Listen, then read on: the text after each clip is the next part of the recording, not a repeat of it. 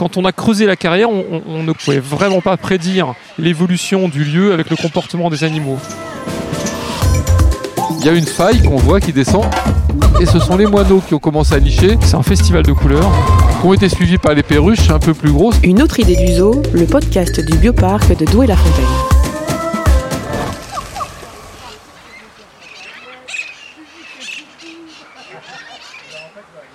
C'est sans conteste le lieu préféré des visiteurs. Pierre et François Gay nous racontent aujourd'hui l'histoire, pas si vieille, de la grande volière sud-américaine. Ce lieu emblématique du bioparc, d'une surface d'un hectare, héberge plus de 600 oiseaux d'une trentaine d'espèces, toutes sud-américaines. Une rencontre sonore sous les airs des haras. Donc on se retrouve euh, dans la grande volière sud-américaine du bioparc, une euh, carrière qui a été euh, dessinée, creusée pour les oiseaux sud-américains qui nous entourent. Et, à la différence de, des autres carrières du bioparc comme celle des Okapis dans lesquelles nous sommes passés, celle-ci, euh, elle est récente. Elle n'a pas, euh, elle n'a pas deux siècles. Elle a simplement euh, une douzaine d'années. Et, autour de nous, eh on peut voir plus de 30 espèces d'oiseaux multicolores avec de nombreuses espèces de perroquets, dont les plus grands, les arayacinthes, des flamants roses, et une colonie d'ibis rouges, d'ibis à face noire. Enfin, en tout cas, voilà, plus de 600 oiseaux qui, qui sont autour de nous. C'est un, un vrai feu d'artifice. Alors tout à l'heure, vous parliez des, haras euh, présents euh, dans cette volière. François, euh, le, filet, c'est un élément hyper important de la structure. tu peux nous, parler de l'élaboration de ce filet? Oui, parce qu'on est dans une immense volière. C'est voilà la, grande volière sud-américaine du bioparc. Quand elle a été conçue en 2009, c'était la plus grande volière d'Europe et, la plus grande pour, au monde pour des perroquets. Et, et le défi, c'était de trouver un matériau qui puisse résister au bec de ces crochus. Euh, les perroquets sont, euh, euh, les rois pour faire de l'aménagement secondaire, hein, pour, tailler le bois et, ils contribuent aussi à l'aménagement de l'espace. Bah, et, ce qu'il fallait, c'était en tout cas pouvoir les contenir dans, cet, hectare. Et, le défi, c'est de trouver le bon matériau et surtout l'équipe capable d'installer à 20 mètres de hauteur, ce filet en acier inoxydable. Donc c'est un filet qui euh, est tissé à la main à partir de bobines de, câbles en, acier inox et comme un filet de pêche. Donc c'est fait par des, par des familles de pêcheurs. La, technique au départ ça vient de pêcheurs chiliens, c'est ça La technique oui, ouais, exactement. Et, c'est un, un, produit d'ailleurs qu'on ne sait pas fabriquer en Europe, qui demande des heures et des heures de travail, et donc fabriqué en Asie. Euh, et, l'équipe qui, euh, qui, a appris à installer ce filet euh, il y a une vingtaine d'années est issue du cirque et c'est Alicia avec sa famille qui est venue travailler dans, au bioparc en 2008 pour, pour monter ce filet. Et, Alicia, elle est venue de, de Las Vegas. Voilà, c'est une, une américaine qui a fait toute sa carrière dans, comme trapéziste dans les cirques du monde entier. Elle s'est recyclée à la fin, à la fin de, comment dire, de sa carrière trapéziste dans les filets de sécurité. C'est pour ça qu'elle a inventé ce filet, d'abord en toile et ensuite en inox à la suite de la demande de construction de volière, notre demande de construction de volière.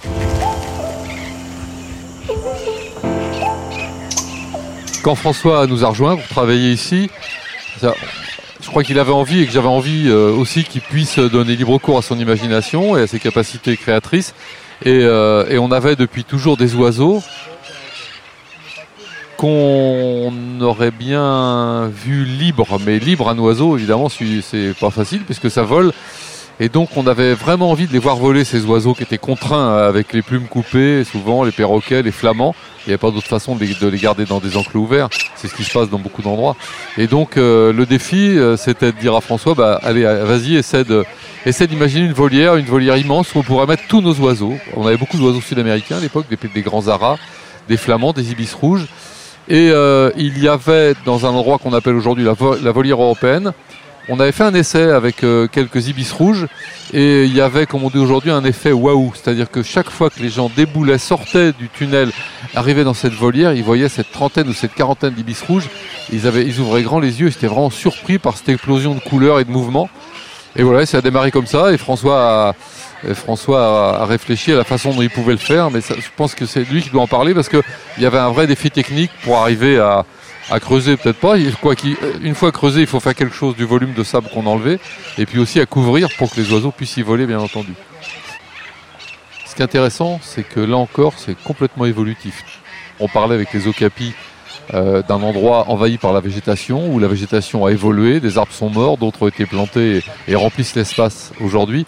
Là, il y a beaucoup moins de, il y a beaucoup moins de végétation parce que notre idée, c'était vraiment de se retrouver dans un canyon andin avec des falaises. On a une espèce en particulier, plusieurs espèces, mais une espèce de perroquet qui s'appelle l'ara de Lafresnay, du nom d'un explorateur français qui est allé dans, ces, régions au XVIIIe siècle. Et euh, ces aras vivent dans des, falaises comme ça. il y a beaucoup d'espèces rupicoles. Il y a les sternincas, il y a les ibis à face noire. Et donc, euh, euh, quand on a imaginé ça, on s'est dit, avec un peu de peau, ils vont nicher dans la roche, donc on va faire des trous. On a fait des trous, mais on a fait des trous qui leur convenaient pas. On n'avait pas poussé la réflexion jusque-là. En fait, on a fait des trous où ça nous semblait opportun, sans réfléchir que les oiseaux, naturellement, euh, allaient creuser eux-mêmes. Et ce qui est assez étonnant, c'est que ce ne sont pas les oiseaux qu'on a mis dans cette volière qu'on creusait, c'est les moineaux domestiques. On a fait un recensement cette année, on a 100 couples de moineaux domestiques ici qui eux-mêmes exploitent les veines tendres de la roche et ont commencé des trous. Alors là, on est face à cette falaise en particulier où on voit des trous qui sont gros, on pourrait presque y faire nicher des aras. Et bien ça, il y a 10 ans, il n'y avait rien. Il y a une faille qu'on voit qui descend et ce sont les moineaux qui ont commencé à nicher, qui ont été suivis par les perruches un peu plus grosses et aujourd'hui des grosses perruches. Et c'est quand même ça aussi, c'est quelque chose qui, nous étonne complètement de voir comment euh, les oiseaux se sont appropriés le site et adoptent un comportement naturel d'y creuser leur nid. Alors en face là-bas on a une colonie de perruches de Patagonie. On n'a absolument pas touché là-bas, on n'a pas fait un seul trou. Nous on a fait les trous en dessous qu'ils ont utilisés les deux premières années. Hein. Mais depuis, ils se sont installés là-bas. Il est possible d'ailleurs qu'ils se sont inspirés, des moineaux euh, domestiques. Pourquoi pas Dans le fond, c'est peut-être les moineaux qu'on donné, qui ont montré la voie aux perruches. Mais ça, c'est une très très belle évolution de cet endroit, bien sûr. Et, ce qui est marrant, c'est que la, roche euh, qui nous entoure, c'est donc une roche euh, sédimentaire. Ce sont des sables coquilliers. C'est la mer des phalins qui était présente il y a de 4 à, 12 millions d'années. Et, les couches, elles sont très irrégulières. Donc, quand on a creusé la carrière, on, ne connaissait pas à l'avance la qualité des bancs de roche. Et, donc, on descendait de mètre en mètre et on découvrait en effet une roche plus ou moins sédimentée, euh, plus ou moins friable. Et quand on a fait les nids, comme tu le dis, bah, nous on n'est pas, on n'a pas d'aile, hein, on peut pas voler, donc on, montait sur des échafaudages, euh, sur des nacelles, mais on n'allait pas forcément euh, sur les sommets. On s'est contenté de faire des nids à la hauteur de nos yeux, ou en tout cas à quelques mètres de hauteur. Et mais c'était les couches aussi les plus difficiles, les plus dures. Et, en effet, les oiseaux ben, ont recherché eux les couches les plus meubles, qui se trouvent en l'occurrence sur les sommets des falaises. Des, lieux pour nous qui restent inaccessibles. Et ça, c'est toute la magie et toute la, richesse de cette nature qui nous entoure, c'est que, en effet, on pouvait vraiment pas prédire l'évolution du lieu avec le comportement des animaux. Ah non, ça, on n'a on a rien vu venir. Enfin, moi, j'ai rien vu venir. À aucun moment.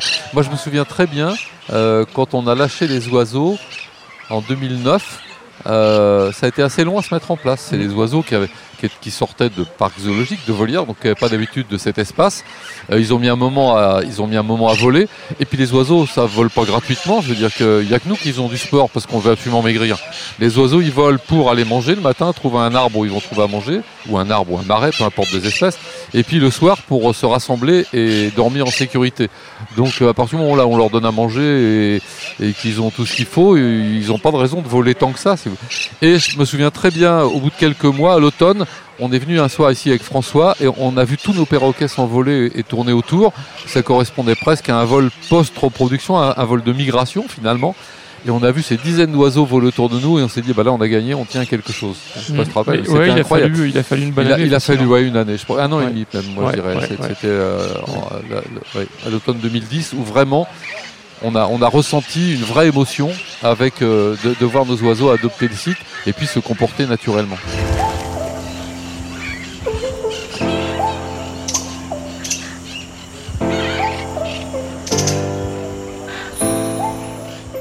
Dans la volière sud-américaine, on retrouve les manchots de Humboldt, une espèce menacée vivant sur les côtes du Pérou. Pour la protéger, le bioparc a soutenu durant 20 ans la réserve d'Iliescas avec l'association Toutiera, Depuis 2021, cette réserve est devenue nationale et est gérée par le gouvernement péruvien. Alors, euh, il se trouve qu'avant de, de faire cette volière, on avait un groupe de manchots du Cap, des manchots africains, qu'on a toujours d'ailleurs dans, notre autre parc zoologique, au Sable d'Olonne. Mais euh, en parallèlement à, à, la construction de cette volière, on continue à développer des projets en Amérique du Sud. Et j'avais été attiré sur la situation des manchots de Humboldt, qui sont les manchots qui vivent sur la côte ouest de l'Amérique du Sud, au Pérou et au Chili. Et cette population de manchots de Humboldt était en perte de vitesse terrible, puisqu'on était descendu à quelques milliers d'individus, alors qu'il y en avait certainement des centaines de milliers d'individus il y a quelques dizaines d'années. Et on a eu l'occasion, avec euh, mon ami et mon correspondant péruvien, de créer une réserve pour ces animaux dans le nord Pérou. On a vraiment initié cette réserve. On a emmené le ministre de l'Environnement, lui montrer l'intérêt de l'endroit et, il a décidé, lui, de créer une réserve régionale qui est devenue aujourd'hui un parc national. Quelques, une quinzaine d'années après. Et on s'est dit, bah, c'est dommage d'avoir des manchots du Cap et d'avoir cet endroit dédié à l'Amérique du Sud. Donc on a emmené nos manchots du Cap au Sable d'Olonne et on a récupéré des manchots de Humboldt dans divers eaux euh, européens dans le cadre d'un programme d'élevage international. De les présenter ici un peu comme emblème de notre projet sud-américain, puisque ça rejoint effectivement les projets qu'on soutient là-bas. Donc on a ces manchots qui sont associés ici dans un grand bassin euh, où ils peuvent nager, c'est 70 mètres de long je crois, avec des pélicans, euh, alors ce sont des pélicans bruns de l'ouest euh, de l'Amérique aussi, des sternincas et, et des goélands des goélands gris, les la, mouette grise, moi je l'appelle la mouette, François le goéland, chacun son idée. Moi je trouve que c'est trop petit pour être un goéland. Et, euh, et oui, c'est une, vanne entre nous. Et donc, euh, et qu'est-ce qu'il y a encore, François? Non, sur des côtes, je pense que c'est tout ce qu'on a. Hein. Pélicans, manchots, euh, nos mouettes et les sternincas. Et, ça, correspond à des espèces, bien sûr, qu'on voit sur les côtes du Pérou et dans cette zone en particulier qu'on a réussi à protéger il y a quelques années. Et donc, Pierre, en face des manchots euh, de Humboldt, on retrouve les euh, flamands du Chili. Ouais, qu'on appelle flamands du Pérou au Pérou, bien entendu, parce qu'ils ils vivent au Pérou au Chili. ah non, mais c'est vrai. Et euh, comme le pélican, il y a le pélican du Pérou qu'on appelle pélican du Chili au Chili. Et alors les flamands, c'était évident qu'on voulait les mettre là, parce que là où ils les avaient avant, on devait leur couper les plumes, mais ça, ça ne nous plaisait pas. Donc on a décidé de les mettre dans cette volière. Mais bizarrement, on n'a pas trouvé euh, tout de suite un projet de conservation pour les flamands. Et puis il se trouve que dans le Nord Pérou, là où on a développé euh, la réserve pour les ours et les condors et la, réserve qui a été qui est devenue un parc national Iliescas pour les manchots en particulier et les condors.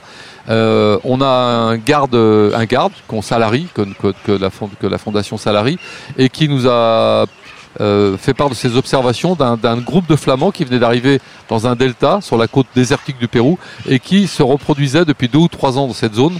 Et euh, on, voilà, on s'est dit qu'on pouvait faire quelque chose, pour les étudier, d'abord les compter, savoir combien, on vient de les compter, il y en a 12 144, et, euh, savoir si on peut protéger la zone. Donc les flamands qui sont à Douai-la-Fontaine reflètent aussi ce travail de, ce travail de conservation qu'on va faire maintenant pour ces flamands du Chili dans la nature.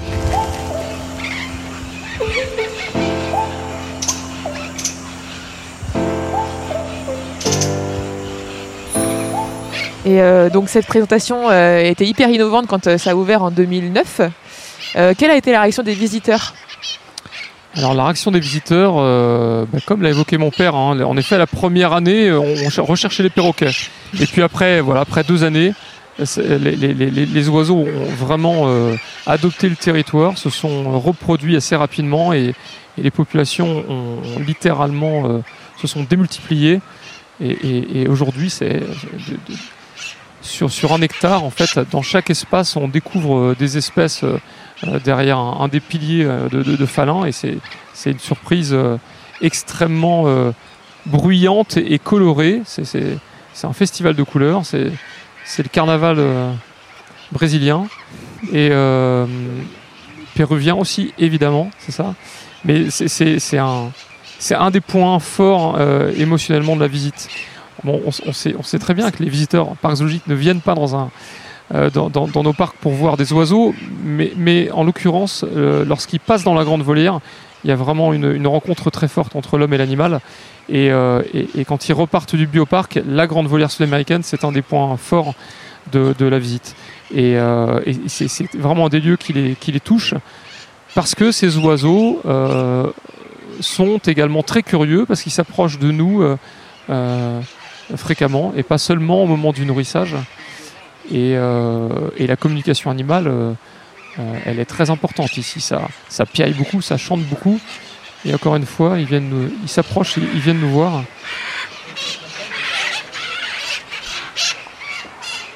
Il y a aussi deux découvertes euh, avec des mammifères, parce qu'il y a des tatous, il y a une famille de tatous et une famille de poudous. Donc le tatou, c'est un, animal euh, qui vit sur, qui consomme des insectes en Amérique du Sud. Et euh, on a une jolie famille qui est là. Et puis les poudous, c'est le plus petit cervidé du monde en fait, hein, qui vit dans les Andes. Et là, c'est souvent les habitués qui les voient parce qu'il faut être un peu plus patient. On attend un peu, on traîne, on refait le tour, et puis d'un seul coup, on voit ces poudous qu'on n'avait pas vus jusque-là. Et ça aussi, ça fait partie de l'ambiance de, cette volière. Il y a aussi des choses qu'on découvre, comme on peut découvrir des oiseaux. Tout à l'heure, en arrivant, on a aperçu un couple de pénélopes. C'est une sorte de faisan d'Amérique du Sud. Hop, on les a aperçus, puis ils ont disparu tout de suite dans la végétation. Ça, encore, ça, concourt beaucoup à l'ambiance générale de Douai-la-Fontaine et du bioparc. Ces animaux qu'on aperçoit, qui disparaissent et qui réapparaissent. Et dans les espèces de perroquets, certaines sont très actives le matin, d'autres en fin de journée, comme euh, les aras rouges et ailes vertes. Euh, les habitudes de ces oiseaux ne sont, pas les mêmes euh, du matin au soir et, on l'apprend ici dans, la grande volière sud-américaine. Euh, les interactions sont, très très riches, mais, elles sont changeantes d'un jour à l'autre et d'une saison à l'autre. Donc, grâce à cette volière effectivement qui est passionnante et qui est extrêmement riche, le public s'est épris des oiseaux. Et je pense que vous devez être fiers d'avoir réussi à faire aimer les oiseaux aux visiteurs. Oui, et, surtout les oiseaux euh, qui ont la capacité et la possibilité de voler.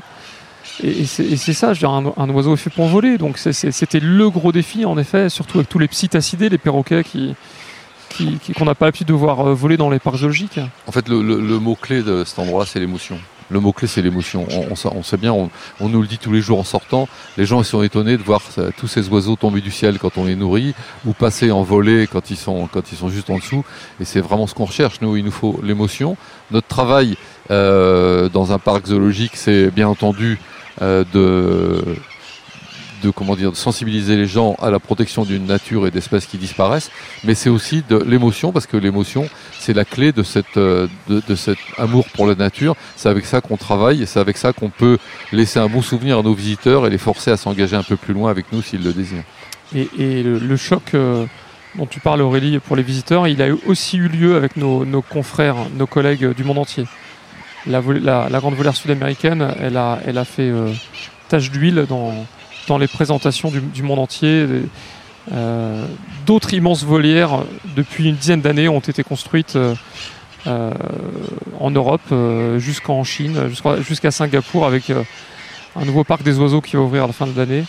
C'est vraiment ce qui est intéressant. Dès lors qu'on arrive à, voilà, à, dépasser des, des, stades à innover et à expérimenter, on peut se retrouver en effet dans des milieux juste extraordinaires et qui qui donnent une nouvelle dimension euh, à notre métier et qui nous permettent d'atteindre des objectifs euh, qu'on n'aurait pas pu euh, imaginer il y a quelques années. Et pas seulement qu'au niveau de la reproduction de l'élevage, mais aussi justement sur l'émotion dont vient parler mon père. Voilà, c'est la fin de cet épisode. Merci de l'avoir écouté jusqu'au bout. Abonnez-vous s'il vous a plu et pour en savoir plus sur le bioparc, rendez-vous sur www.bioparc-zoo.fr.